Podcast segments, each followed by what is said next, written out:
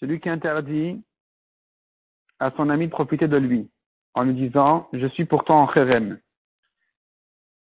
Son ami n'aura effectivement pas le droit de profiter de lui. De même, dans le cas contraire, où il dit, tu es pour moi en Kherem, eh bien, c'est celui qui est fait Neder qui n'aura pas le droit de profiter de son ami.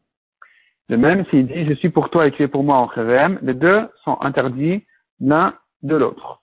Qu'est-ce qu'on fait dans ce cas-là où les deux sont interdits l'un de l'autre?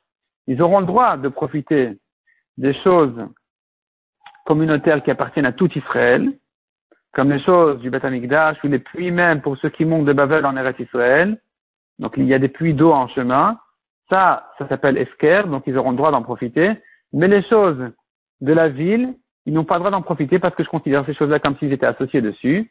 Donc, Beth Knesset, Sifre Torah, les bains de la ville, et ainsi de suite, toutes ces choses-là, les places publiques, toutes ces choses-là, eh bien, ils n'auront pas le droit d'en profiter.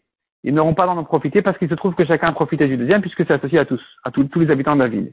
Quelle est la solution De donner au Nassi? Donner au Nassi, la Mishnah ramène là-dessus une petite discussion. Est-ce qu'on n'a parlé que du Nassi ou bien n'importe qui? Mais en tout cas, quand on donne au Nassi, ça résout le problème parce que ils ne sont plus propriétaires de ces choses-là de la ville. Tout est donné au Nassi, donc ils peuvent en profiter à nouveau. La Mishnah ajoute encore que les habitants de Galil, ils étaient des gens coléreux, et ils faisaient des nédarim facilement, et donc de manière à ne pas avoir de problème avec les choses de la ville, ils avaient donné déjà, leurs ancêtres avaient déjà donné toutes ces, toutes ces propriétés-là au Nasi, de manière à pouvoir en profiter malgré le neder. Mishnah suivante. Celui qui a fait donc un neder de son ami, et voilà que son ami, qui n'a pas profité de lui, n'a rien à manger. Il peut donner à quelqu'un d'autre, et de là, il va reprendre son pain. Donc, Shimon n'a pas le droit de profiter de Reuven. Reuven donne le pain à Lévi. Shimon, il vient, il le mange.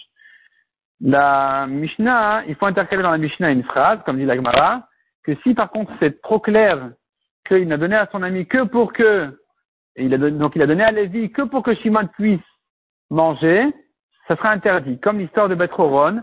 L'histoire de Betroron est l'histoire où un père s'était disputé avec son fils et il s'était interdit en éther de profiter de son fils. Et donc, euh, maintenant, le fils mariait son, le petit-fils. Le fils était, devait faire un, mariage.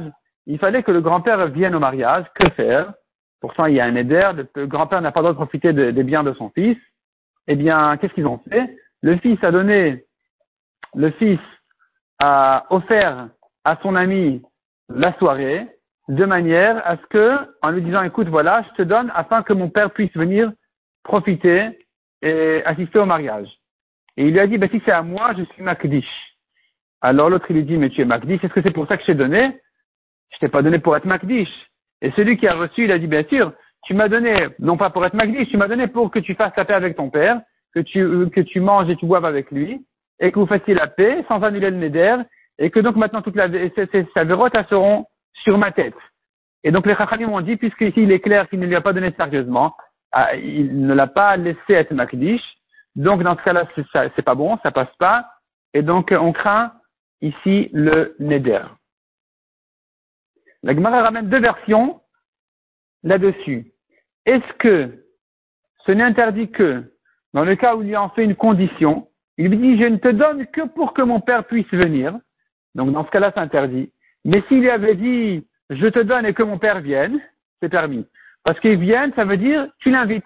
C'est toi qui l'invites si tu veux. Ou bien, même dans ce cas-là, ce sera interdit parce que c'est vraiment très clair, c'est flagrant qu'il ne lui a donné que pour que son père puisse venir. Donc on va interdire dans tous les cas. Donc la Gemara ramène là-dessus, comme on a dit, une discussion entre deux versions. La Gemara ensuite ramène une histoire sur quelqu'un.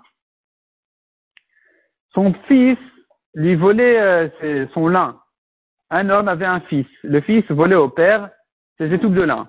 Le père, en voyant que son fils était, il prenait il sortait des rails, prenait la mauvaise route, il a décidé de ne pas lui donner de son héritage, de donner ses biens que au frère, au deuxième fils qui était un garçon gentil. Alors on lui a dit, mais attends, peut-être que ton petit-fils, le fils du voleur, peut-être qu'il serait un Talmud Chacham. Il leur a dit, bah, écoutez, bah, si c'est comme ça, voilà, 50% je donne à mon fils gentil, et si mon petit-fils, il sera un Talmud Chacham, il prendra, lui, c'est les autres 50%.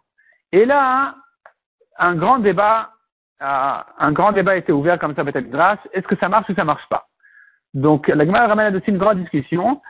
où les Chachamim de Pumbedita voulaient dire que c'est pas bon, parce que le fils n'a pas pour de vrai acquis, le fils, le voleur n'a pas pour de vrai acquis, ce n'est que pour pouvoir faire passer à son fils ensuite, donc c'est pas bon. C'est Kané Almenat Laknot, c'est pas bon. Rav Nachman a dit bien sûr que ça marche. Comme dans Kinyan Soudar, un homme il acquiert un foulard, il s'engage en échange. Ça marche, alors que le foulard il le garde pas. Et donc la Gemara ramène est pour et les contre, des objections sur Rav Nachman qui sont répondues, même de notre Mishnah, Rav Nachman il a objecté, finalement la Gemara répond toutes, euh, toutes les questions, donc Rav Nachman maintient ses paroles, de dire que le petit-fils peut, s'il sera un Talmud il pourrait effectivement acquérir donc les biens de son grand-père. C'est-à-dire même en passant par le fils qui est interdit en Eder, eh bien, il n'y a pas de problème selon Rav que le fils, le voleur, puisse acquérir pour faire passer à son fils ensuite d'après Rav qui tolère cette euh, manière-là de faire passer les, les biens au petit-fils.